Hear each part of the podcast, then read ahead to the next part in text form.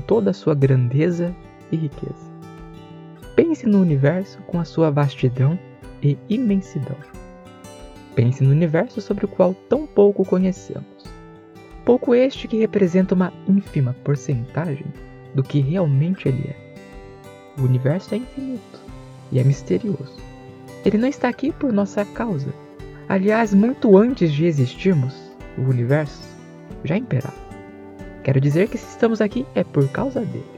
Viemos dele, dessa grandeza incalculável, dessa imensidão imensurável, dessa vastidão de coisas a serem conhecidas, mas que quanto mais conhecemos, mais entendemos que temos ainda muito a conhecer. O universo é mesmo impressionante. E nele há astros, astros gigantes, como o Sol, que nos aquece e desperta. O Sol que nos ilumina e guia. Também planetas, como Júpiter com toda a sua majestade, e Saturno com seus ornamentos. Ainda a Terra, a nossa casa, o nosso abrigo, onde vivemos e convivemos, onde a nossa história acontece. Esse planeta que também guarda segredos e mistérios até hoje não resolvidos. Grande demais, imenso ao extremo. Claro que se comparado ao universo, nosso planeta seria como um grão de areia. Mas comparados a nós, a Terra é profundamente colossal. No entanto, não reconhecemos a nossa pequenez e agimos como se fôssemos nós, os donos do universo. E agimos como se o mundo nos devesse algo como se as pessoas tivessem que nos servir, como se aqueles que nos rodeiam tivessem a responsabilidade de nos satisfazer e alegrar. Temos um ego inflado. Ego este que, mesmo inflado, se comparado à grandeza do universo, passaria vergonha. Ego que só serve para nos cegar e impedir de viver bem, de viver com leveza, de viver com satisfação.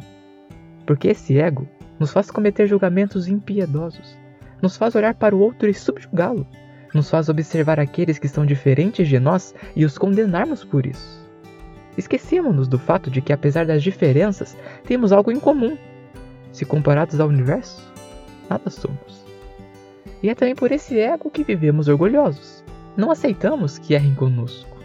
E se fizerem, tornamos a reconciliação um verdadeiro tormento, porque nos achamos dignos de todas as reverências e todos os cuidados. Achamos que nunca podem errar conosco, porque somos especiais. Cegados então por uma relevância que, sinto muito, na verdade não temos, deixamos de sorrir com aqueles que importam, deixamos de festejar com aqueles que são dignos, deixamos de amar aqueles que poderiam nos fazer sentir o mais terno e profundo dos amores. Porque podemos ser nada se comparados ao universo, mas somos imenso quando temos a chance de encontrar o amor. Abaixe o seu ego. Volte a pensar no universo com toda a sua grandeza. Universo este que, se desejar, pode simplesmente nos engolir e lançar ao esquecimento. Não somos tão especiais quanto pensamos, nem tão altivos quanto tentamos parecer. Somos simples obras do universo. Obras estas que alcançaram a misericórdia de serem capazes de sentir um amor. Um amor que só é sentido por aquele que reconhece a sua pequenez. É claro que se o ferem e o maltratam, você não deve permanecer nesse lugar de sofrimento.